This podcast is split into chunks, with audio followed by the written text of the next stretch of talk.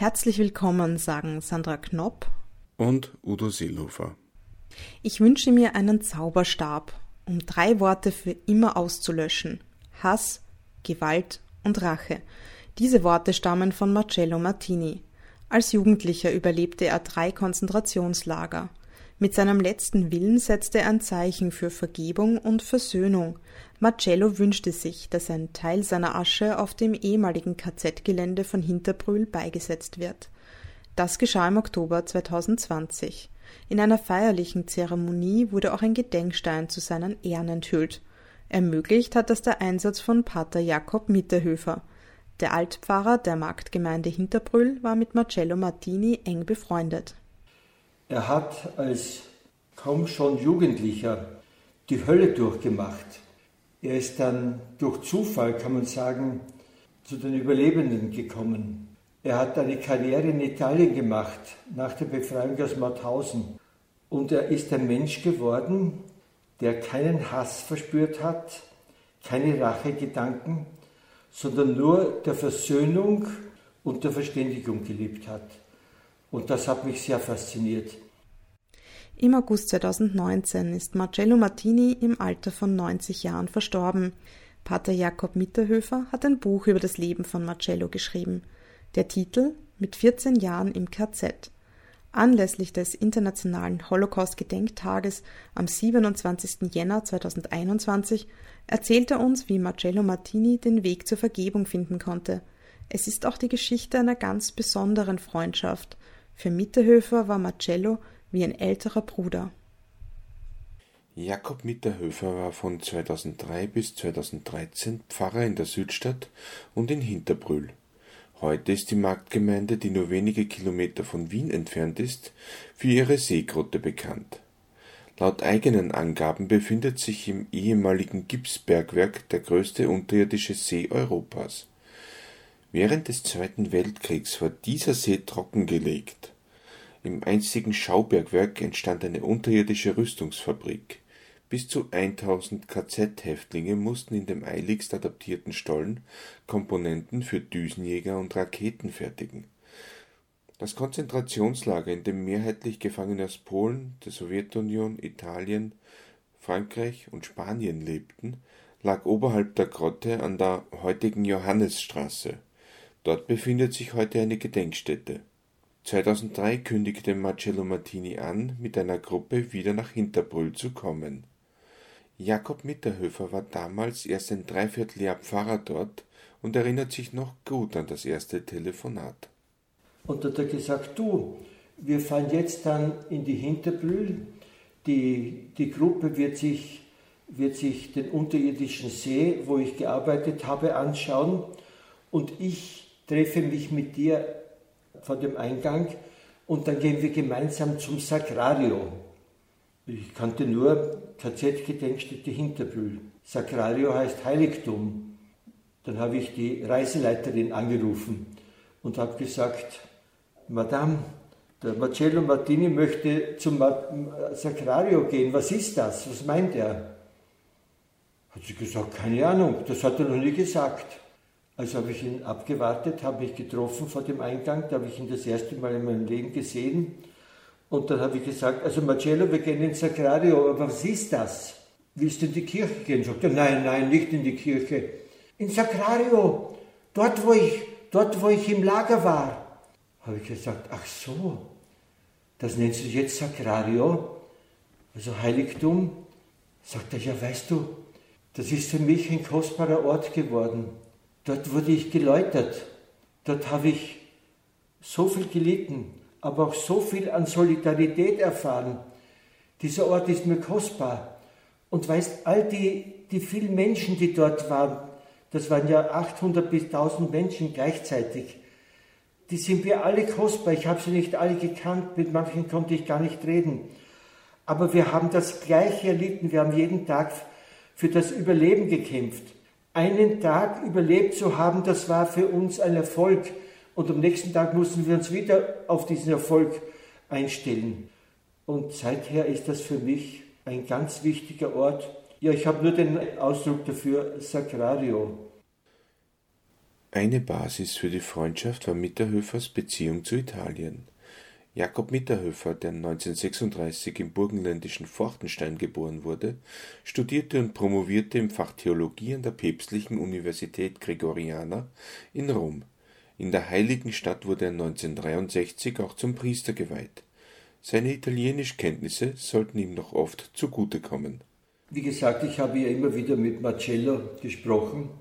Eines Tages, das muss so so um 2005, 2006 herum gewesen sein. Da war er wieder zu Besuch in der Hinterbrühl. Er kam mit einem ganzen Autobus, manches Mal auch mit zwei Autobussen. Seine Familie war meistens mit ihm und eine große Fangemeinschaft und Menschen des Widerstands im Piemont in Italien. Und bei diesem Besuch, da hat er mir schmunzelnd ein rotes Buch überreicht, das hat ungefähr die Form jetzt meines Büchleins, das ich über ihn geschrieben habe. Und er hat gesagt, äh, Giacomo, ich gebe dir dieses Buch, es enthält Erinnerungen an meine Zeit hier in der Hinterbrühl und in Mauthausen. Und da habe ich diese, diese Erinnerungen gelesen. Da habe ich dann immer wieder aus diesen Erinnerungen zitiert, wenn wir auf dem Hinterbrühler KZ-Platz eine Veranstaltung hatten. Und zwar, das ist dreimal im Jahr. Und bei jeder Veranstaltung habe ich aus diesem Buch zitiert. Und vor, vor dem Treffen, da habe ich ihn in, in Castellamonte bei Turin, dort hat er gewohnt, angerufen und habe gesagt, Marcello, heute bin ich wieder auf dem Sacrario, auf dem du gelitten hast. Was soll ich den Menschen sagen? Hast du eine Botschaft? Marcello Martinis Lebensgeschichte beginnt am 6. Februar 1930 in Prato in der Toskana. Seine Eltern sind Lehrer, er ist das jüngste von drei Kindern. 1943 schließt sich sein Vater Mario der Resistenza, dem italienischen Widerstand gegen die deutsche Besatzung an. Er wird zum Kommandanten für den Raum Florenz. Auch sein Sohn Marcello spielt eine wichtige Rolle. Er hat zum Beispiel den Untergrundsender in gewissen Zeiten bedient. Da kamen nämlich von den Alliierten, von den, von den Engländern immer wieder verdeckte Nachrichten. Die Engländer sind zu Hilfe gekommen durch Logistik und, und Material und sie konnten aber nur Fallschirmjäger zur Verfügung stellen. Und da hat er diesen Sender bedient war mitten in der Nacht zugegen, wenn die Zeit des Absprungs gekommen ist, hat geholfen, das Feld zu markieren und dann, wenn, wenn der Absprung gelungen ist, hat er als 14-Jähriger durch eine hügelige Landschaft, wo er sich bestens ausgekannt hat, die, die Fallschirmjäger, die Engländer, zu einem versteckten Lager der Resistenzer geführt. Der Gymnasiast entwickelt ein Talent, das ihm auf seinem späteren Lebensweg nützlich sein sollte. Er war ein sehr guter Schüler. Er kannte alle Flugzeuge und zwar, wenn er nur den Motor gehört hat, hat er jedes Flugzeug, das im Himmel war, ob es ein italienisches war oder ein deutsches oder ein alliiertes, sofort gekannt. Und mit einem kleinen Taschenmesser hat er all diese Flugzeuge nachgeschnitzt und er konnte genau sagen, wie das Flugzeug funktioniert, wie es auch in der Software aussieht. Am 9. Juni 1944 wird die Widerstandsgruppe von der SS und italienischen Verbündeten aufgegriffen. Die gesamte Familie Martini wird verhaftet. Der Vater soll sofort zu einem Verhör gefahren werden.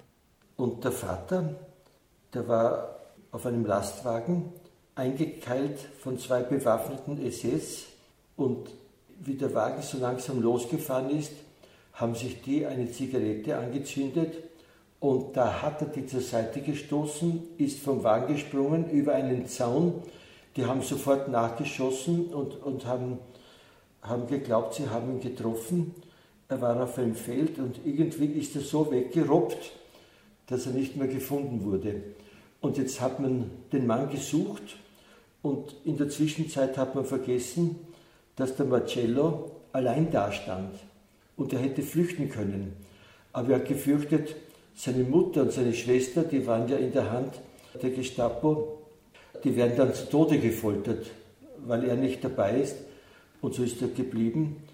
Und auf diese Art ist er dann in ein Auffanglager gekommen und von dort, von dort aus Rache, kann man sagen, nach Mauthausen. Im Transitlager Fossoli trifft der 14-jährige Bub zu seiner großen Erleichterung einen guten Bekannten, Guido Focacci. Er war Pilot und gemeinsam mit seinem Vater im Widerstand. Als der Marcello in, in Norditalien ins Auffanglager eingeliefert wurde, da kam er aus seiner, einige Tage nach seiner Einlieferung, da kam er aus seiner Baracke heraus und da hat er den Guido Focacci gesehen. Aber er schreibt, er hat ihn fast nicht erkannt. Der wurde gefoltert von, der, von dieser italienischen Faschistenbewegung und, und von den SS. Er hat gesagt, dass er war wie ein gebrochener Mann. Das Gesicht völlig entstellt, er war gebeugt, konnte kaum aufrecht gehen und den einen Arm konnte er überhaupt nicht, äh, nicht benutzen. Dann wurden sie weiter transportiert nach Mauthausen und erstaunlicherweise der Guido Focacci hat sich allmählich erholt und konnte wieder alle seine Glieder gebrauchen und er war so etwas wie ein, ein Vater zum Marcello. Also er hat sehr viel, man muss sich ja vorstellen, so ein 14-Jähriger, der, der könnte verzweifeln bei dieser Behandlung. Und er hat sehr viel, sehr viel abgefedert und er hat ihm so ein Gefühl der Sicherheit gegeben. Guido und Marcello werden im Juni 1944 in das KZ Mauthausen deportiert. Der Marcello schreibt in seinem Buch, sie wurden in einem Viehwaggon überfüllt, ohne Versorgung. Die Bauern wussten das und haben, solange der Viehwaggon noch offen war, haben sie ihnen Obst und auch Wasser hineingegeben, sonst wären sie dort schon äh, erstickt. Sie wurden nach Mauthausen getrieben, äh, sehr zynisch. Sie wurden ermutigt, lasst euch was schicken, lasst euch was schicken. Das, das könnt ihr alles brauchen. Und das mussten sie vom Bahnhof Mauthausen ins KZ hinaufschleppen Dort wurde ihnen alles abgenommen, also sehr zynisch. Die ganze Nacht, nachdem sie zwei Tage sozusagen unterwegs waren in einem Viehwaggon und nicht versorgt wurden, mussten sie auf dem, äh, im Hof zu Aufgang äh, zu, zur, zur Quarantänestation übernachten. Und äh, dann schreibt er, hier, hier haben wir die erste Lektion gelernt, dass wir keine Menschen sind. Marcello bekommt die Häftlingsnummer 76430 eintätowiert. Aus einem 14-jährigen Lehrersohn wird über Nacht eine Nummer. Er erlebt das so. Diese Nummer müssen wir auswendig kennen. Wenn wir es nicht herausschießen, wie, wie mit einem Maschinengewehr, dann schlagen sie uns sofort zusammen. Und dieser Prozess dass sie keine Menschen sind, ging weiter. Also diese Gruppe, besonders von der Resistenz, die wurde in ein besonderes Lager gebracht, in Mauthausen in eine besondere Baracke gebracht. Das waren die Genicksbrecher. Also dort wurden sie so hart und stark behandelt, also das, das konnten nur Menschen mit einer ungeheuren inneren Kraft überleben. Und also das so waren politische Gefangene von der Resistenz, also die musste man unbedingt brechen. Also das waren so viele Schikanen und immer wieder wurde ihnen gesagt am Appellplatz, ihr seid keine Menschen mehr. Ihr verdankt es nur der Güte des Dritten Reiches, dass ihr noch leben dürft, weil wir eure Arbeitskraft ausschöpfen. Und sobald die ausgeschöpft ist, dann ist eure Lebenszeit beendet. Und das wurde immer eingeimpft und eingeimpft. Und er, er schreibt auch selber, dass es Wirkung hatte. Also mit der Zeit waren sie eigentlich nur mehr wie Geschöpfe, wie ein Rudel, das, das überleben muss. Im Konzentrationslager Mauthausen erkennt der jugendliche Widerstandskämpfer, dass er auch im Lager Unterstützung finden kann. Als sie mal so zusammenstanden, da wurde so ein Trupp vorbeigeführt und plötzlich hat er so einen Stoß in den Rippen äh, verspürt und da lag eine Seife am Boden. Und der Guido Focaccia hat ihm gesagt, das ist diese Geheimorganisation, die sich bemüht, KZ-Gefangene zu identifizieren. Also jetzt bist du identifiziert und er selber schreibt, das hat auch bestimmt zusammengehangen, dass er ja der Sohn eines berühmten Kommandanten der Resistenz war. Aber es gab eben keine Möglichkeiten zur Kommunikation und so ist es auch nicht möglich gewesen, dass seine Familie verständigt wurde, dass er überhaupt im KZ war, dass er noch lebt. Das Geheimkomitee im Lager versucht, seine Leute vor Gaskammer und Schwerstarbeiten zu schützen. Die Mittel sind aber begrenzt. Sie konnten Ratschläge geben, alles sehr versteckt, wie man sich benehmen muss, was man sagen soll, was man nicht sagen soll oder wofür man sich bewerben soll, wofür nicht, wo man vielleicht etwas findet, was man, was man dringend braucht. Also in dieser Art waren die behilflich. Aber sie, sie, sie hatten eben auch nur begrenzte Möglichkeiten, denn solche Leute konnten selber zu, zur Arbeit im Steinbruch äh, eingeteilt werden und das war ja fast wie ein Todesurteil. Am 25. Juli 1944 werden Guido, Marcello und 100 andere Gefangene in das KZ Wiener Neustadt deportiert. Bei den Rackswerken müssen sie an Booten für die deutsche Kriegsmarine arbeiten und auch Bombenschäden nach alliierten Angriffen beseitigen. Auf dem Werksgelände befanden sich auch die Baracken und der Appellplatz. Ein halbes Jahr später, am 19. Dezember 1944, wird Marcellos Nummer aufgerufen. Zwei LKWs stehen an diesem eisigen Wintertag am Appellplatz, um die Häftlinge zu deportieren. Ihr Ziel? Hinterbrüll im Bezirk Mödling. Im KZ Hinterbrüll, in dem sie unterirdisch Rümpfe und Flügel von Flugzeugen fertigen müssen, kämpft der 14-Jährige drei Monate lang täglich ums Überleben. Beim Hineingetrieben werden in den unterirdischen Stollen nur sechs Schläge auf den Rücken oder Kopf mit dem Gummischlauch zu äh, erhalten, das war schon ein Gewinn. Oft hat man doppelt so viel bekommen, und zwar jeden Tag. Bei der Essensausgabe eine Suppe für 800 Leute, 40 Minuten, alle gleichzeitig hin, dass man da überhaupt einen Schöpflöffel Suppe erhalten hat und der wurde einem von einem Herandrängenden nicht hinuntergeworfen. Das war ein Gewinn. So hat er überlebt aber einfach fast schon triebhaft.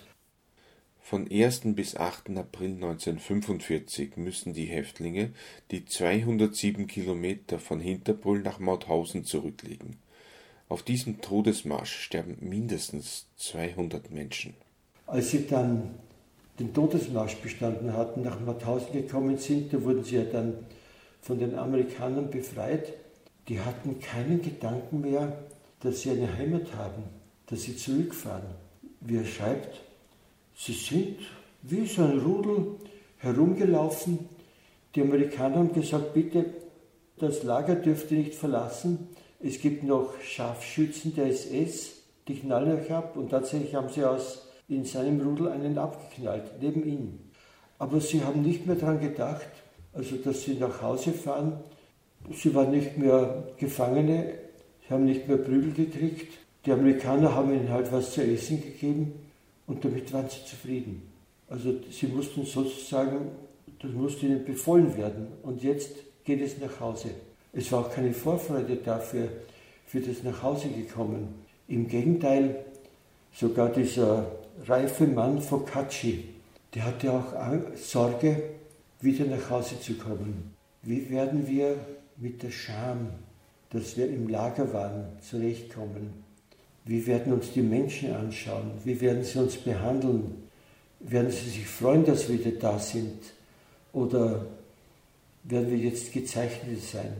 Also das hat sie alles derart belastet, Und es hat, es hat ja Monate und ja, Jahre gedauert, bis sie wieder wirkliche Menschen geworden sind.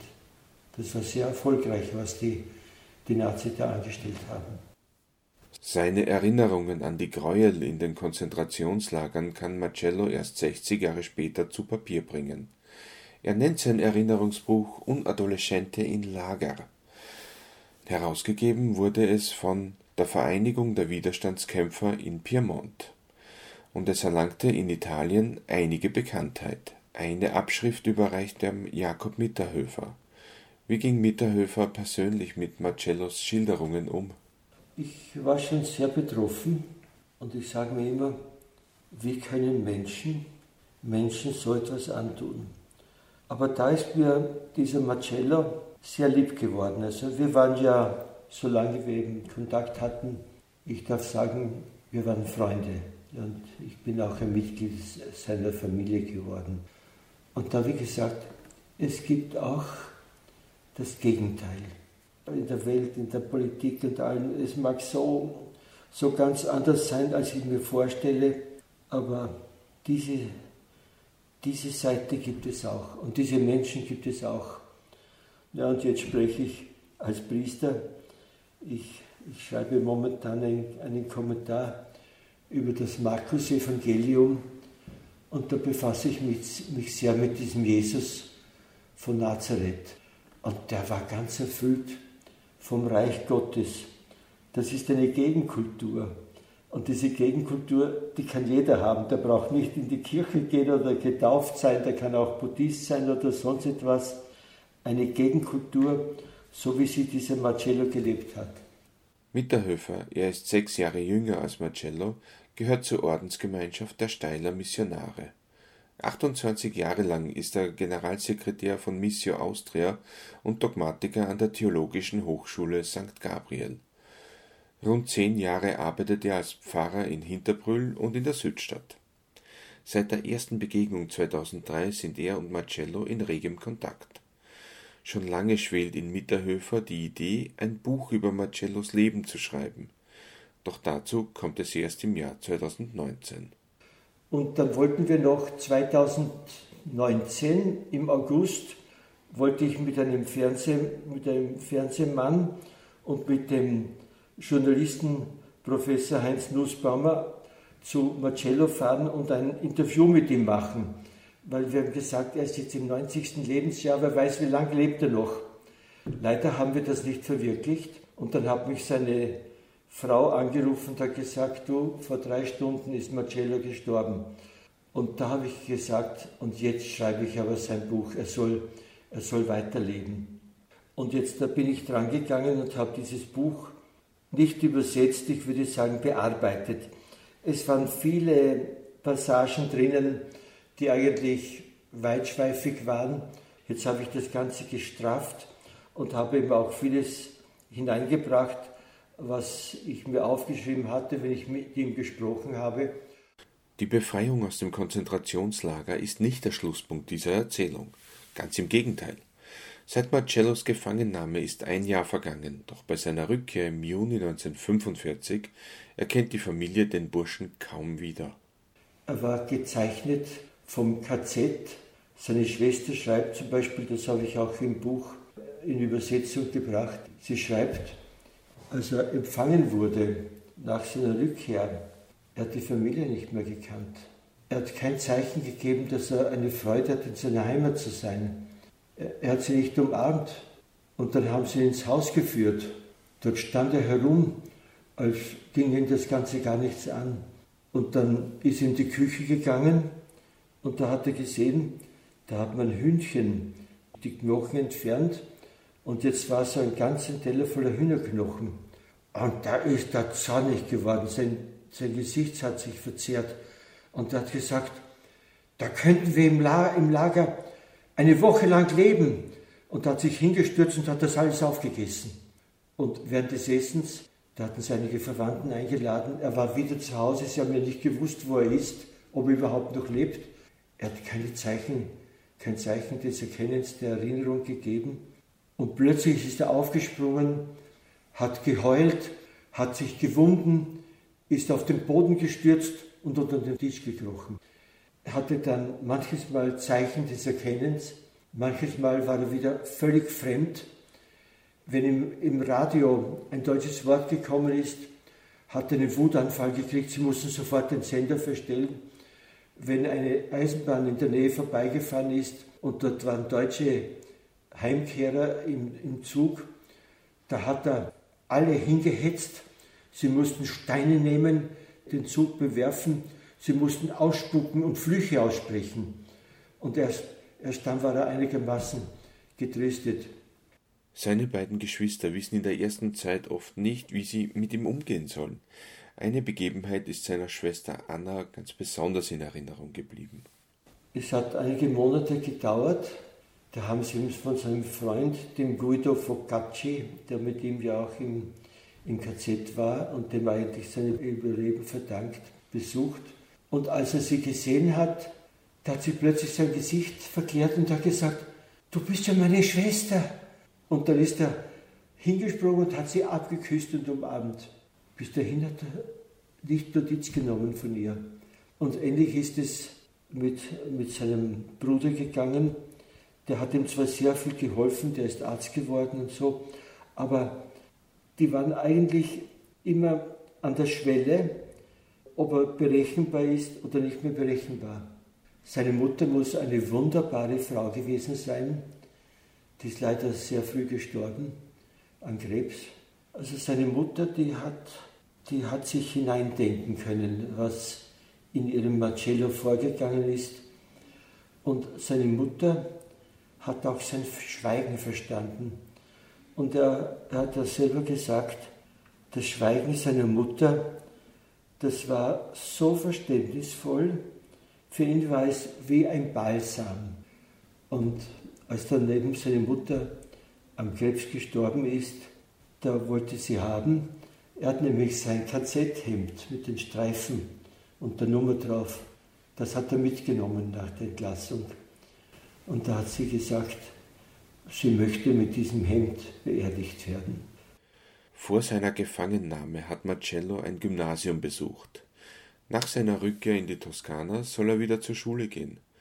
Doch das erweist sich aus mehreren Gründen als schwierig. Und da ist seine Mutter also mit ihm zum Schuldirektor gegangen. Er war so in seinen Gliedern äh, bedient, dass er sich manches Mal, wenn so ein Rheumaanfall überhaupt nicht mehr bewegen konnte, sie haben ihn wie eine ägyptische Mumie eingepackt und auf einem Fahrrad zur Schule geführt. Und der Direktor hat gesagt, ja Marcello, du hast ja ein ganzes Jahr verloren. Wie, wie willst du da jetzt wieder, wie, willst wieder weiterlernen? Jetzt hat die Mutter gesagt, na, er war im Lager. Und da hat er gesagt, äh, der Schuldirektor, na, im Lager hätte er doch wenigstens lesen können, damit er den Anschluss nicht verpasst. Also er hatte keine Ahnung, was dieser Jugendliche mitgelitten hat. Der Direktor ist während der Schulzeit nicht der Einzige, der Vorurteile gegenüber KZ-Überlebenden hegt. Doch es gibt auch andere Stimmen. So erkennt ein Turnlehrer, dass Marcellos Muskeln wieder aufgebaut werden müssen und trainiert mit ihm. Der Jugendliche erhält durch Unterstützung seiner Familie eine professionelle medizinische und psychologische Behandlung. Marcello schafft es, die Schule als einer der Klassenbesten abzuschließen. Wenn Jakob Mitterhöfer vom weiteren beruflichen Werdegang seines Freundes spricht, liegt Bewunderung in seiner Stimme. Er ist ja dann in Italien ein Star geworden. Er war mit seinem Freund, dem Guido Focacci, in den Alfa Romeo Werken und zwar in der Versuchsabteilung für Flugzeugmotoren und Automotoren. Und da haben sie beide gemeinsam die Flugzeuge erfunden und herstellen lassen, die jetzt in der italienischen Luftwaffe und in der Alitalia eingesetzt werden. Er hat sich dann immer wieder erholt und erholt und so war auch die Familie relativ gelassen und wieder einmütig. Ich habe das auch gesehen jetzt bei seiner persönlichen Familie. Ich muss sagen, die, die sind sehr verbunden untereinander und zum Beispiel eine Enkeltochter, eine Ärztin in Florenz, eine junge Frau, die hat mir geschrieben, jetzt haben wir nicht mehr den Marcello. Er war für mich nicht nur ein Opa, er war eigentlich wie ein richtiger Papa. Und er lebt mitten unter uns. Also da muss ich sagen, da hat sich in der Familie die Harmonie wiederhergestellt. Auf der Website des Mauthausen Memorials kommt Marcello Martini als Zeitzeuge zu Wort. Das Video ist Teil der Ausstellung Mauthausen erzählen. Zu sehen ist ein älterer, etwas korpulenter Mann mit weißen Haaren, wachen Augen und einer sehr ausdrucksvollen Stimme. Er spricht Italienisch, das Gespräch ist mit englischen Untertiteln unterlegt. Bis Marcello über das Erlebte, über sein Überleben sprechen konnte, hat es lange gedauert. Auch seiner Familie gegenüber blieb er diesbezüglich stumm. 1955 kommt es zu einem Wendepunkt. Da hat ihm seine Schwester Anne gesagt, Sie fahren jetzt nach Wien, aber Sie machen nach dem zehnjährigen Befreiungsjubiläum, also 1945, 1955, einen Stopp in Mauthausen. Und da hat er gesagt, dort war ich, dort möchte ich hin. Und da ist auch seine Familie mitgefahren. Und in Mauthausen hat sich das erste Mal so richtig seine Zunge gelöst. Jakob Mitterhöfer hat über die Jahre viel mit der Familie seines Freundes gesprochen. Marcello und seine Frau Mariella lernten sich mit 18 Jahren bei einem Studentenfest kennen. 1956 heiratete er die Pharmazeutin. Die beiden bekommen zwei Töchter. Die jüngere hat nach Komplikationen bei der Geburt eine Behinderung. Auch seiner Frau gegenüber kann sich Marcello lange nicht komplett öffnen, wie sie in einem Gespräch mit Mitterhöfer erzählte. Ja, ich habe gewusst, er war im Lager. Ja, hast du gewusst, was er dort mitgemacht hat? Hat ich gesagt, nein. Er hat schon erzählt, es war schlimm, aber er hat überlebt und das war für mich, für mich genügend. Aber er hat mir nie erzählt, was er alles mitgemacht hat. Und ich war dann so kühn zu fragen, und wenn du gewusst hättest, was die mit ihm angestellt haben, wie die sein ganzes Denken verändert haben, dass er eigentlich nur langsam wieder von einem Nichtmenschen zu einem Menschen geworden ist. Hättest du ihn auch geheiratet? Hat sie gesagt, sofort, immer. Ja, also da war sie, war sie sehr entschlossen. Als Pensionist gelingt es Marcello, vor Schülern und Schülerinnen über seine Erlebnisse zu sprechen. Solche Zeitzeugengespräche werden ihm ein wichtiges Anliegen. Regelmäßig reist er auch nach Mauthausen und Hinterbrühl. So kommt es 2003 zur ersten Begegnung mit Mitterhöfer auf seinem Sakario. Dort kehrt er nach seinem Tod zurück. Er hatte sich gewünscht, dass ein Teil seiner Asche dort beigesetzt wird. Als ich die, die Asche bekommen habe, die, die hat mir ein Mitbruder gebracht, die war in seiner Schatulle drinnen und wir hatten ja einige Tage Zeit, um diese Asche da beizusetzen. Und da habe ich seiner Tochter das ist eine Kinderärztin, geschrieben, du, der Marcello, der wohnt jetzt bei mir im Zimmer und übernachtet bei mir. Zehn Minuten später bekam ich von ihr ein Mail zurück. Giacomo, pass auf, er schnarcht furchtbar, er wird dir keine Ruhe lassen. also das, äh, das sind auch solche, solche Zwischentöne. Oder was mich auch richtig amüsiert hat. Ich glaube, es war drei Stunden nachdem der Marcello gestorben ist, da hat mich seine Witwe angerufen und hat gesagt, du Giacomo, jetzt ist der Marcello tot. Und da haben wir ihm gesprochen, wie er gestorben ist. Und da hat sie gesagt, du, das ist komisch. Stell dir vor, jetzt muss ich an seinem Sterbebett lachen. Du weißt ja, die haben ja so gehungert im, im KZ. Und der Hunger, der war mit ihm eingebrannt er hat immer Hunger gehabt. Er hat sich nicht übergessen, aber er hat immer Hunger gehabt. Und stell dir vor, mitten im Essen ist er gestorben. Hat, hat sie gesagt, und da habe ich lachen müssen. Und ich habe dann gesagt, du, der ist jetzt im himmlischen Hochzeitsmahl. Am 23. Oktober 2020 wurde in Hinterbrühl um 18 Uhr eine Gedenktafel für Marcello Martini enthüllt. In Erinnerung an den Todesmarsch vom 1. April 1945 zogen die Gäste in einem Schweigemarsch von der KZ-Gedenkstätte in die Pfarrkirche Hinterbrühl, natürlich unter Einhaltung aller Covid-Sicherheits- und Hygienevorschriften. In der Pfarrkirche fand ein besonderer Festakt statt, den Pater Jakob Mitterhöfer mitinitiiert hatte. Einer, der hier gelitten hat, der so treu ist und unsere Gemeinde so liebt, dass er sogar mit einem Teil seiner Asche bei uns zugegen sein möchte, dem sollten wir doch auch eine Ehre erweisen. Wie wäre es mit einer Ehrenbürgerschaft? Alle Fraktionen der Gemeinde, der Gemeinderäte waren auch angetan von der Idee und so haben wir dann sowohl das Buch vorgestellt und gleichzeitig der Witwe stellvertretend für den verstorbenen Marcello Martini die Ehrenbürgerschaft überreicht. Die Gedenkzeremonie stieß auf großes Interesse. Da war ein Großteil der Bevölkerung zugegen. Die Leute mussten ja angemeldet sein. Andere sind um den KZ-Platz herumgestanden oder draußen auf der Straße. Also es war eine Beteiligung der Bevölkerung, die man eigentlich sonst nicht in dieser Form kennt. Und alle waren beeindruckt von dieser Geste eines ehemaligen Häftlings im Lager in Hinterbühl, die als gefährliche Verbrecher dargestellt wurden. Pater Jakob Mitterhöfer hat bei den Feierlichkeiten die Witwe gefragt, ob sie vielleicht wisse, wie Marcello den Weg zum Vergeben und Versöhnen fand. Und sie hat gesagt, nein, darüber hat er eigentlich nicht gesprochen.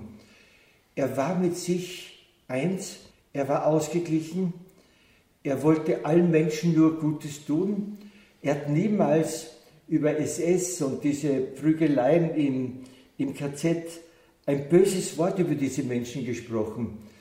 Das hat mir eigentlich gereicht und zu mehr war er nicht fähig, mir zu sagen. Das Buch mit 14 Jahren im KZ wurde beim Festakt vorgestellt. Unterstützt wurde Pater Jakob Mitterhöfer unter anderem vom Journalisten, Autor und Furche-Herausgeber Heinz Nussbaumer. Er hat das Buch gegengelesen und wertvolle Tipps gegeben. Jakob Mitterhöfer freut sich, dass das Buch weite Kreise zieht.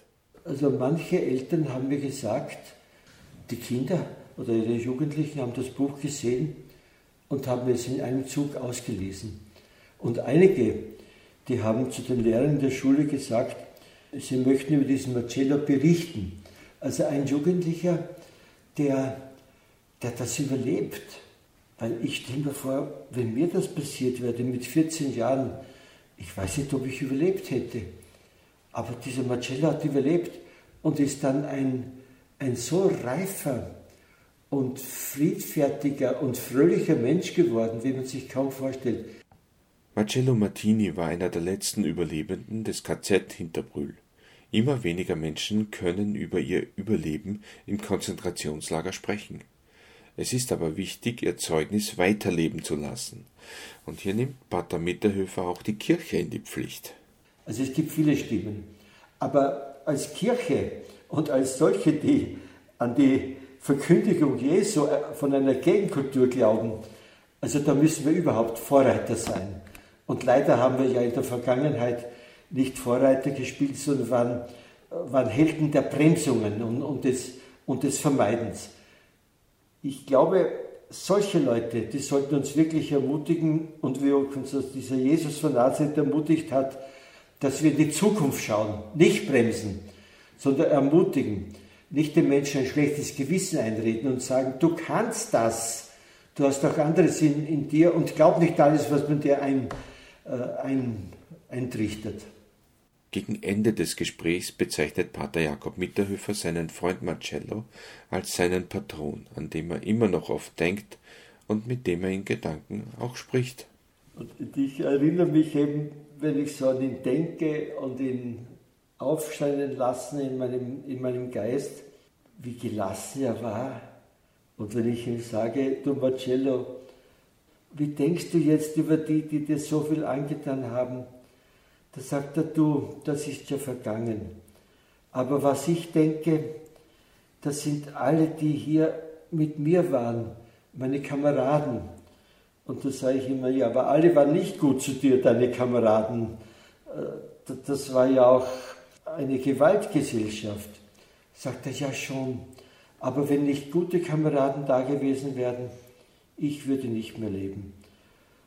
Und er sagt, oder er hat es ja auch geschrieben, aber das sagt er auch immer wieder, das ist mir so, eine, so ein großes Anliegen, dass es eben nicht mehr Hass gibt, nicht mehr Rache, nicht mehr Gewalt.